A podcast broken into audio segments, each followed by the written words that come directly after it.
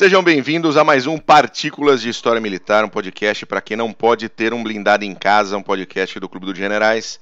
Eu sou Daniel Ibarra e hoje nós vamos falar sobre algo tranquilo e sossegado, que é o manejo e transporte de armas nucleares. Ou melhor, o mau manejo e transporte de armas nucleares.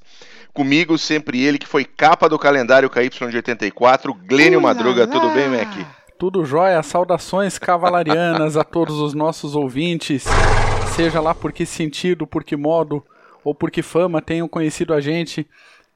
É, sejam bem-vindos novamente todos os civis, os militares, os interessados, os entusiastas e principalmente a você que nos ouve pela primeira vez no nosso podcast. Acompanhe as atividades do Clube dos Generais pelo site clubedosgenerais.org pelo Twitter, pelo Instagram. É só pesquisar nessas redes por Clube dos Generais, é fácil, tranquilo.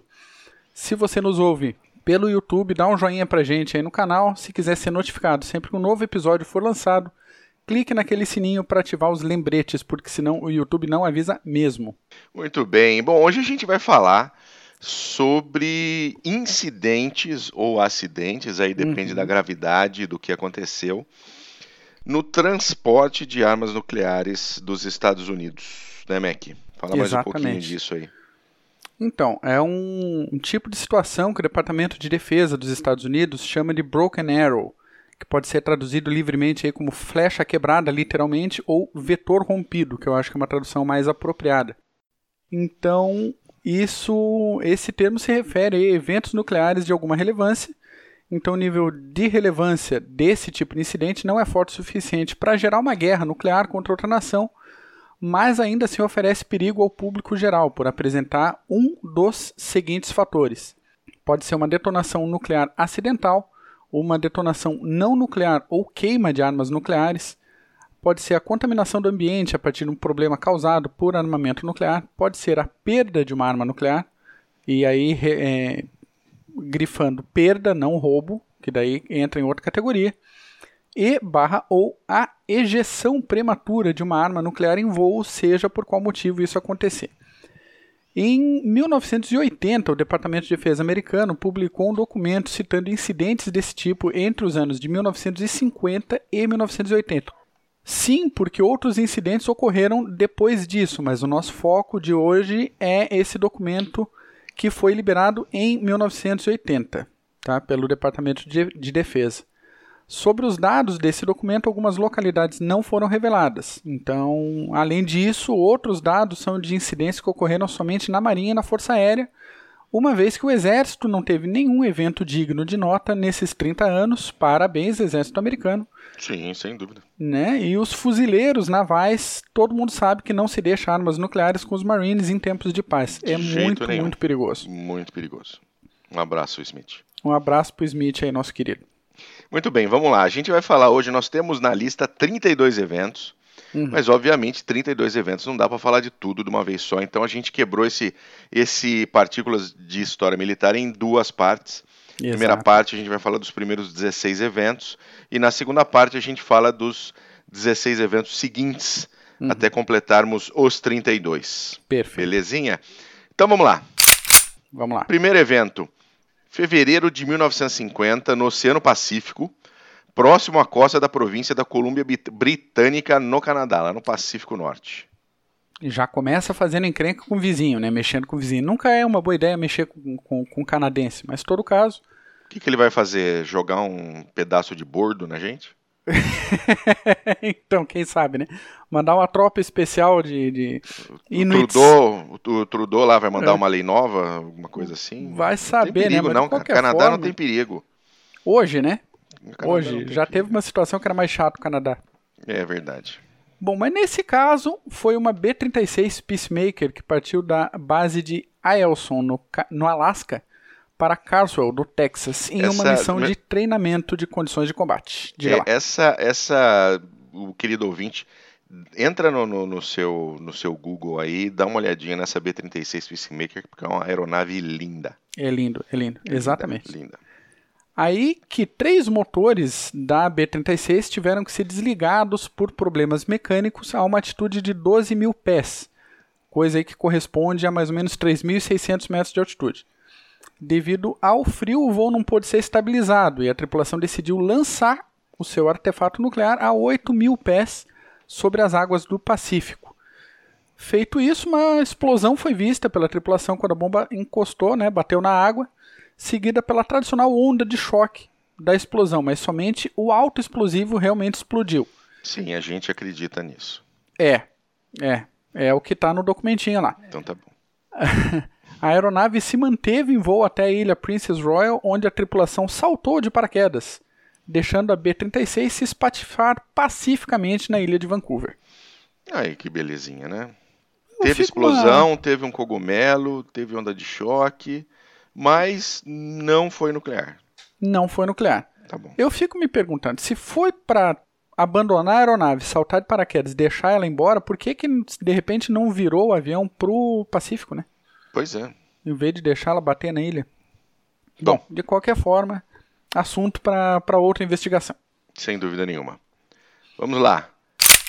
Número 2. 11 de abril de 1950, em Manzano, Novo México. Exatamente. Só, pra, só, só, eu vou colocar um pontinho aqui, Mac.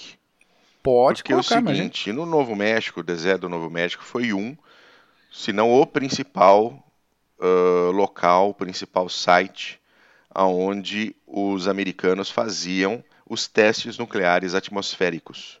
Perfeito.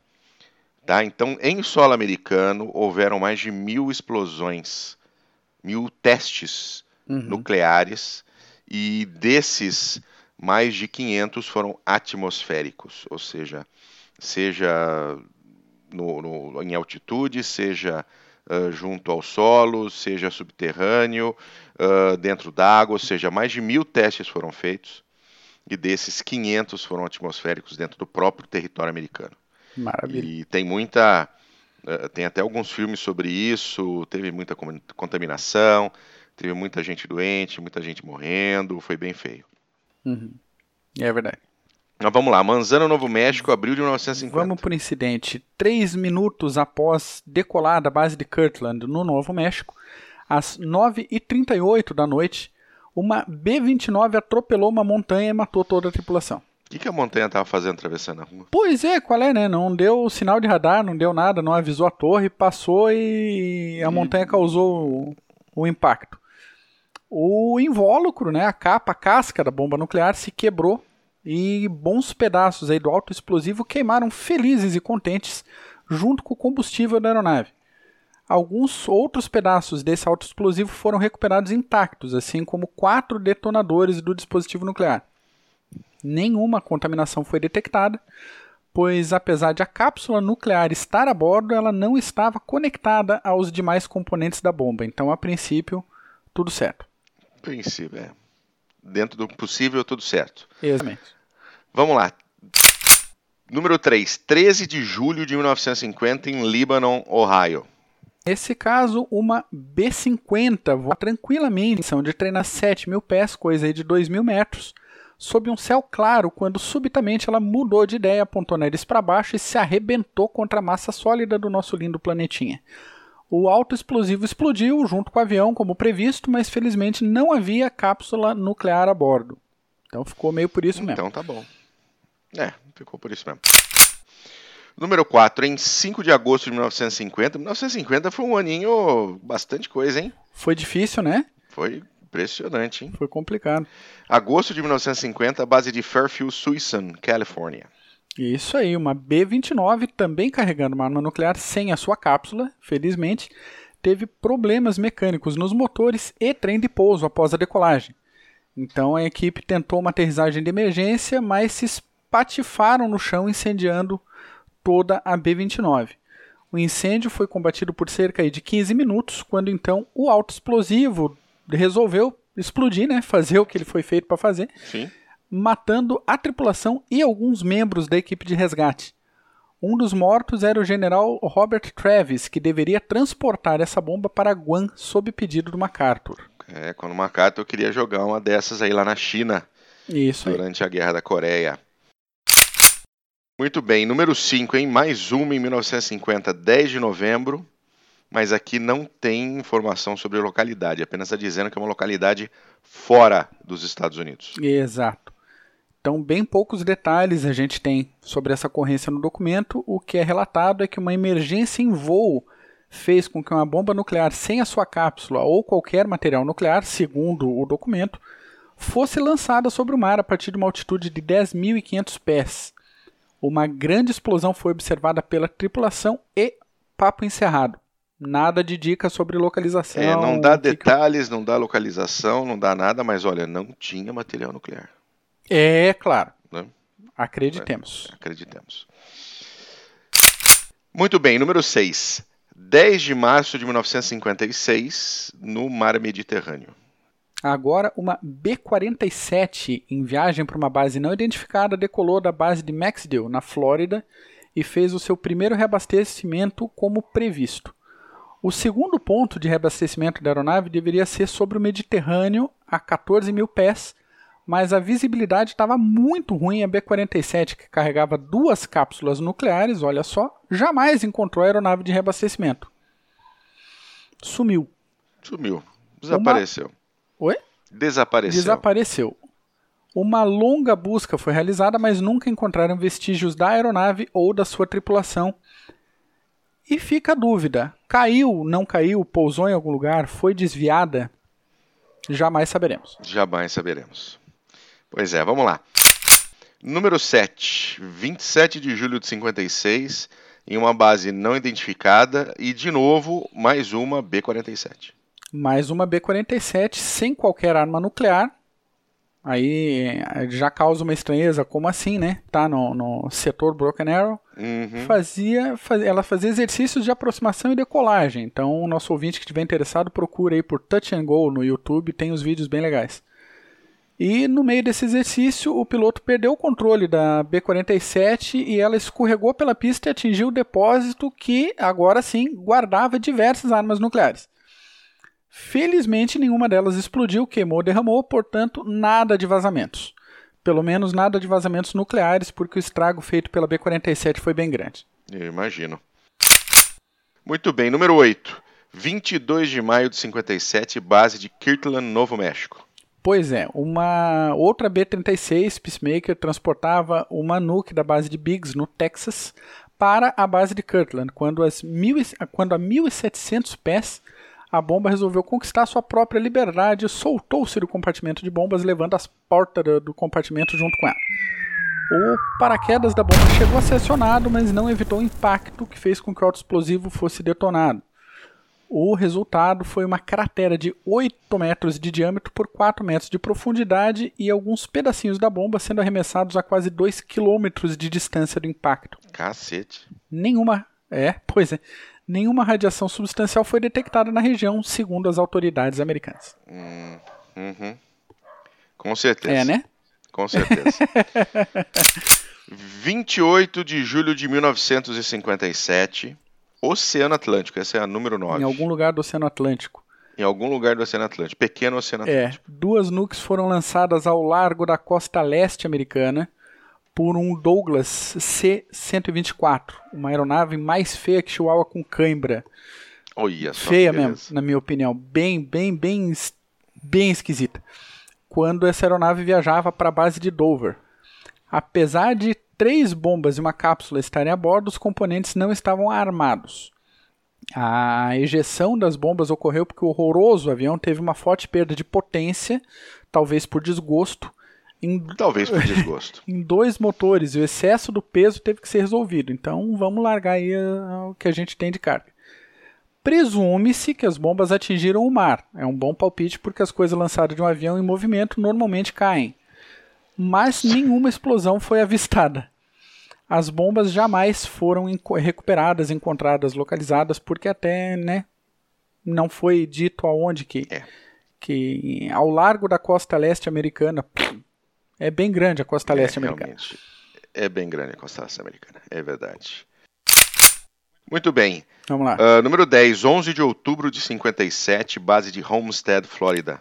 Uma B-47 que deveria decolar da base de Homestead sofreu problemas em solo, problemas da, da categoria de pneus estourados e arrebentou-se para fora da pista, levando junto com ela uma nuke e a sua cápsula. A bomba queimou por 5 horas dentro da aeronave e daí foi resfriada com água para ser descoberta intacta, bonitinha, sossegada. Duas pequenas explosões, pequenas, aconteceram em seguida, mas ainda assim a bomba permaneceu soberana, intocada, e após recuperada foi deixada pronta para outra aventura. Ou seja, um monte de coisa explodiu, menos a bomba. Menos a bomba. Menos a bomba. Um abraço Muito pro pessoal da Flórida aí que passou perigo e nem soube na época. bem. Nem soube. Vamos lá, janeiro de 58, essa é a número 11. Janeiro de 58, numa base fora dos Estados Unidos. Exatamente. Mais uma informação outra, super precisa. Exatamente. Outra B-47 com uma nuke completamente montada fazia exercícios de decolagem simulada quando seu trem de pouso traseiro quebrou, fazendo a aeronave raspar o rabo na pista. É, não, peraí, peraí, peraí, peraí. Explica pra mim por que, que você faz um treinamento Aham. de decolagem, uma simulação de decolagem, com Aham. uma nuke montada. É. É. É daquelas informações que a gente olha no, no documento do Departamento de Defesa e fala, tá. É. Não dá pra Ok, ter um, gente- né, um- uma, uma- um, né, uma bomba feita de metal, madeira, que simule peso, dimensões e etc. para poder fazer simulação? É, ou inventa uma outra desculpa, sei lá, né? Mas como assim, né? Uma, e, e daí essa necessidade. Base fora dos Estados Unidos. Escolha o lugar do planeta que você quer para acontecer um incidente Podemos desse. escolher aí Diego Garcia no Oceano Índico, as Isso. bases eh, americanas na Europa, na Ásia. Assim, dá, tem um monte de lugar aí, mas Tem bastante opção, né? É, foi é bem, bem inteligente, bem inteligente. Fazer decolagem simulada com uma nuke montada e ativa. Montadinha.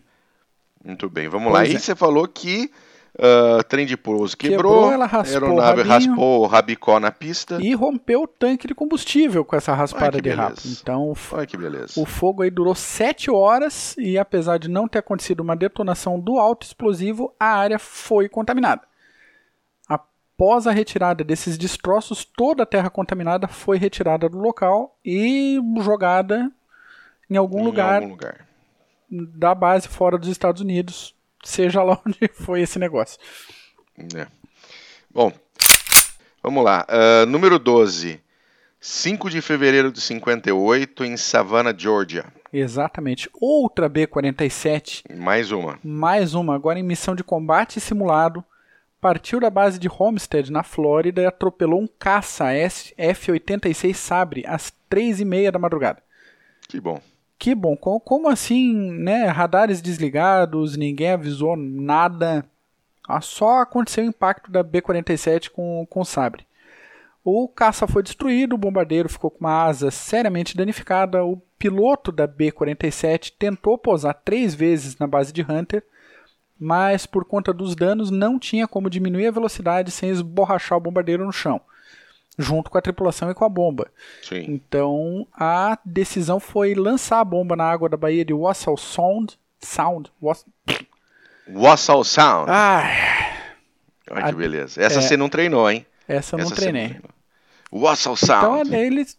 É Wassaw Sound, isso aí. Aí nesse lugar, essa porcaria desse lugar. Arrumem um pessoal daí, arruma um nome melhor pra esse negócio. Inferno. Então resolveram lançar a bomba na água lá e pousar com segurança, salvando a tripulação.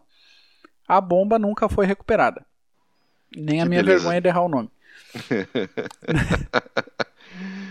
Que coisa. Mais, mais Que uma bomba nuclear horrível. sumida. Exatamente. Vamos Né? lá. E em casa, é, né? É, é, é. Em em casa. casa. Em casa. Vamos lá, número 13, 11 de março de 58, em Florence, na Carolina do Sul. Finalzinho de tarde e adivinhem, caros ouvintes, 4 B-47 decolaram da base de Hunter em direção a uma base não divulgada no exterior. Ah, escolham a localização pelo ano aí. Sim, sim. Quando, é, quando elas nivelaram o voo a 15 mil pés, uma das aeronaves, acidentalmente, segundo a tripulação, largou a sua nuke em um campo a 10 km de Florence. Então talvez queria ver, o operador queria ver para que funcionava um botãozinho que ele não tinha visto no treinamento e Exatamente. lançou uma bomba nuclear. Né? Exatamente. É então tava esse comendo. botãozinho vermelho que eu nunca vi. É, tava comendo aquele sanduíche de, de pasta de amendoim com geleia, derrubou, sujou o uniforme, quando foi limpar, bateu no, no, no botãozinho. bateu justamente uma... nesse botãozinho. Justamente nesse botãozinho lançaram uma arma nuclear dentro Isso do é. território americano. Do território e... americano. E, e, e o alto explosivo cumpriu a sua missão contente e feliz. Explodiu com elegância. E felizmente para todos os envolvidos não havia uma cápsula montada. As quatro aeronaves voltaram imediatamente para a base para tomar um esporro fenomenal do comando. É bem possível que nunca mais voaram na vida. É claro. é dúvida. bem possível. Pelo menos essa tripulação desse B-47 que, que né, deu essa, essa largada uh, não deve ter voado nunca mais. É verdade. Vamos lá, número 14, hein? 4 de novembro de 1958, base de Dallas, do meu lindo Texas. Outra B-47 pegou fogo após a decolagem, quando estava a apenas 1.500 pés, coisa aí de 450 metros de altitude somente. Tava baixinho. Tava baixinho, tava recém decolou. Três membros da tripulação conseguiram ejetar e um ficou junto com a B-47. Tanto o combustível quanto o autoexplosivo explodiram, formando uma craterinha aí de, de pouco mais de 10 metros de diâmetro por 2 metros de profundidade. Isso gerou a necessidade de uma boa remoção de material nuclear do local da queda, porque sim, espatifou, contaminou e estrambelhou todo o, o, lugar aí, deu merda feia. E merda feia no Texas, né? É. Tem que limpar, não dá para fingir que Tem não que aconteceu. Limpar. Não. Muito bem, número 15, penúltima de hoje, 26 de novembro de 58, base de Chenot, na Louisiana. Isso aí. Vamos lá de novo. Base de Chenot, na Louisiana. Outra B-47. Outra B-47 piromaníaca. Incendiou-se a si própria em solo, queimando junto com ela sua bomba nuclear que já estava a bordo. O fogo queimou totalmente a bomba e os poucos destroços ficaram contaminados, assim como a área circundante. Outra situação que deu merda aí com, com o incidente. E a, e a última de hoje, hein? A número 16. Uhum. 18 de janeiro de 59, numa base não determinada no Pacífico. E aí vem a minha pergunta, Mac. Diga. É outra B-47? Dessa vez não. Vamos romper a tradição desse episódio e vamos falar de um F-100 Super Sabre que transportaria uma nuke e pegou fogo após uma explosão em solo durante a ignição do motor.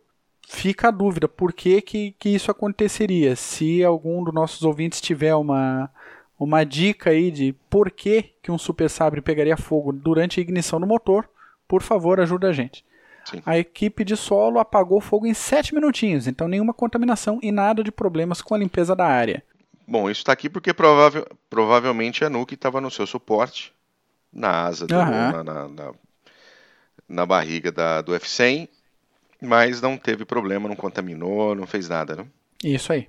Tudo Muito certo, bem. tudo tranquilo. Aliás, o Super Sabre, que avião mais lindo, não? Esse é mesmo. Para a sequência de aviões estranhos que a gente comentou no episódio, no episódio de hoje, o F-100 fecha com chave de ouro.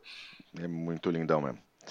Muito bem, Mac. Fomos às primeiras 16 e Isso depois aí. a gente tem mais 16 desses incidentes engraçadinhos com armas nós, né? nucleares. Para nós, né, que não estamos lá perto, não precisamos limpar, não tava.